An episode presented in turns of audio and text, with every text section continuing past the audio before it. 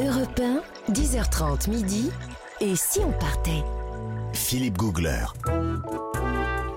Nous voyageons en Croatie sur Europe 1 jusqu'à midi et nous trépignons de savoir Ah. quels endroits croustillants, quelles infos Oh. dingotes Oui, Nathalie Corée nous a trouvé dans ce pays. oui, puis pas n'importe où. Alors là, là, j'ai lu dans Beaux-Arts Magazine. hein. Ah oui Ah oui, là, ça rigole pas. Oui, Je vous dis, bah, figurez-vous que la jeunesse, euh, est, la jeunesse est très créative euh, après dix ans de guerre. Là, la vie reprend, on tourne une page sur le passé, et c'est vrai que les jeunes ont monté des musées absolument insensés. Dans Beaux-Arts Magazine, par exemple, je vous ai trouvé le musée des cœurs brisés. Allons bon. C'est à Zagreb, oui. Alors figurez-vous que, évidemment, comme chacun sait, Les histoires d'amour, les histoires d'amour, les histoires Ah oui, vous d'amour finissent mal. eh ben, en général. Euh, Vous, vous nous la faites façon comédie musicale. voilà, c'est lundi, c'est- c'est c'est- c'est ravioli. Alors, en tout cas, euh, c'est un musée qui a été créé par deux artistes croates qui se sont séparés après quatre ans d'amour. Ah. Et ils se sont dit, bon, qu'est-ce qu'on va faire de ça? Parce qu'évidemment, quand on se sépare, c'est triste. Alors, ils ont décidé que chaque objet, présenté dans ce musée va décrire une histoire d'amour qui a viré au cauchemar. Alors, comme ça, sur le papier, évidemment, Ben ça oui. fait pas envie. Ça fait vaisselle cassée, ça. Oui, c'est ça. Ben oui, mais c'est très intéressant en fait, parce que ça a une dimension thérapeutique leur truc. C'est très marrant. En fait, le, le musée déjà, il est situé entre deux églises hein, pour montrer euh, aux personnes donc euh, qui se marient que si leur amour ne dure pas, c'est ici dans ce musée que seront cloîtrés leurs souvenirs de mariage. Ouais. C'est intéressant.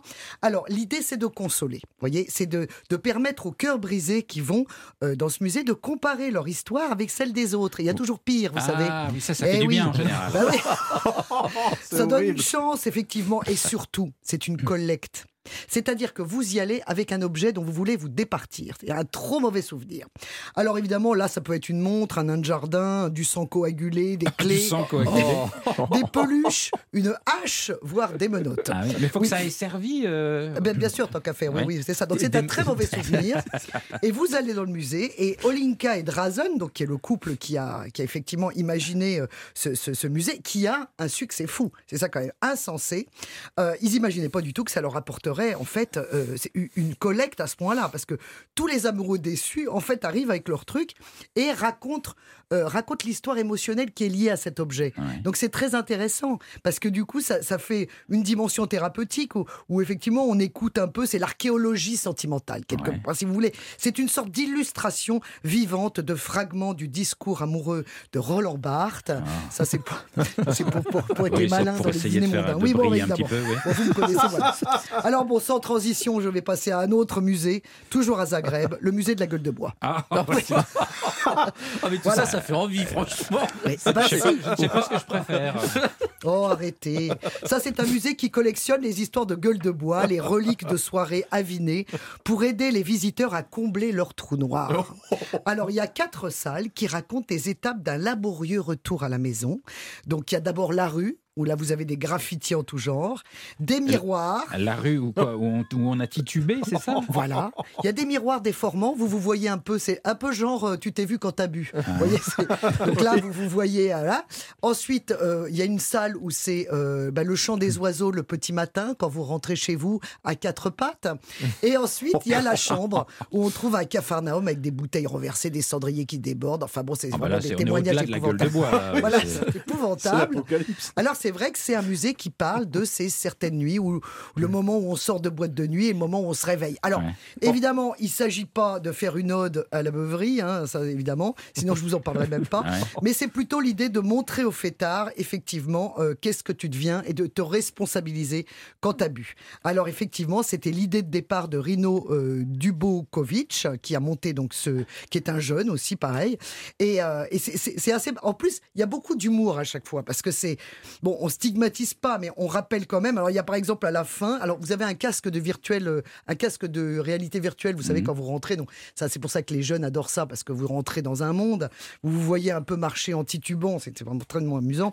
Et euh, Et surtout, la visite se termine sur un tableau noir sur lequel on peut compléter la phrase Je me suis réveillé avec. Alors là, évidemment, vous mettez ce que vous voulez. hein. Jean-Bernard, évidemment, qu'est-ce que vous auriez marqué Je ne sais pas. Trois inconnus, un tatouage sur la tête, un chien errant. Enfin, je ne sais pas, chacun sa nuit. Voilà. Alors, sans transition, je vais vous parler d'une petite chatte qui s'appelle Anastasia. Anastasia, elle vit à Dubrovnik.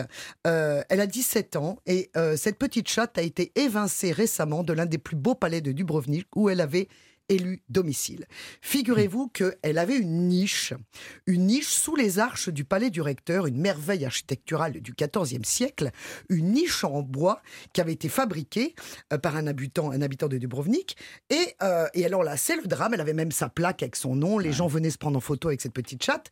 Et euh, là, c'est le drame parce que tout d'un coup, la direction des musées a fait retirer la niche en disant qu'il était, bah, c'était une atteinte euh, à l'ensemble unique et historique qu'est Dubrovnik, en particulier en construisant des abris euh, pour, les, pour, pour les SDF. Alors que bon, c'est un chat, mais non, c'est considéré comme ça. Donc, idiot. c'était complètement idiot. Donc, ils ont retiré la, la- la- petite maison. Mhm. Là, il y a eu 12 000 signatures sur Internet. La chatte a désormais son site Facebook, parce que je sais que vous adorez et les réseaux sociaux et les animaux, Philippe. Oui.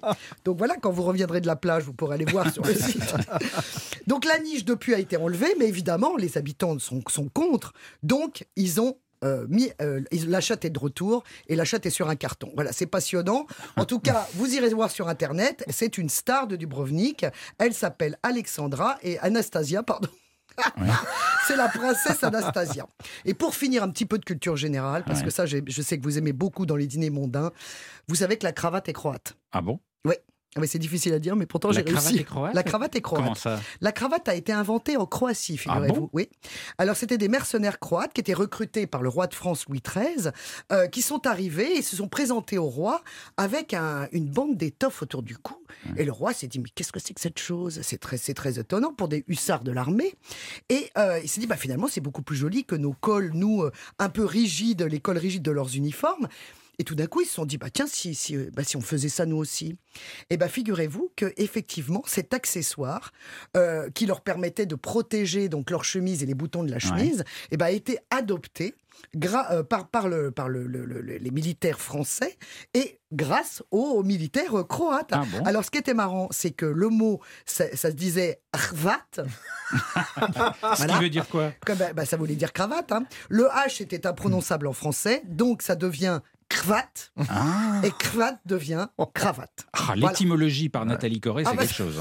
hein. C'est vivant. Ouais. Et ben donc c'est vers 1650 que la cravate s'installe au cou et à la cour de Louis XIV et se répandra dans toute l'Europe. C'est dingue. Mes amis, voilà, c'était euh, là dingue, de Ouais, Non, mais c'est- incroyable cette Ah oui histoire. Et du coup, il y a la journée de la cravate en plus. hein, chaque, chaque 18 octobre, comme vous irez en dehors des vacances scolaires, vous pouvez aller à la journée de la cravate.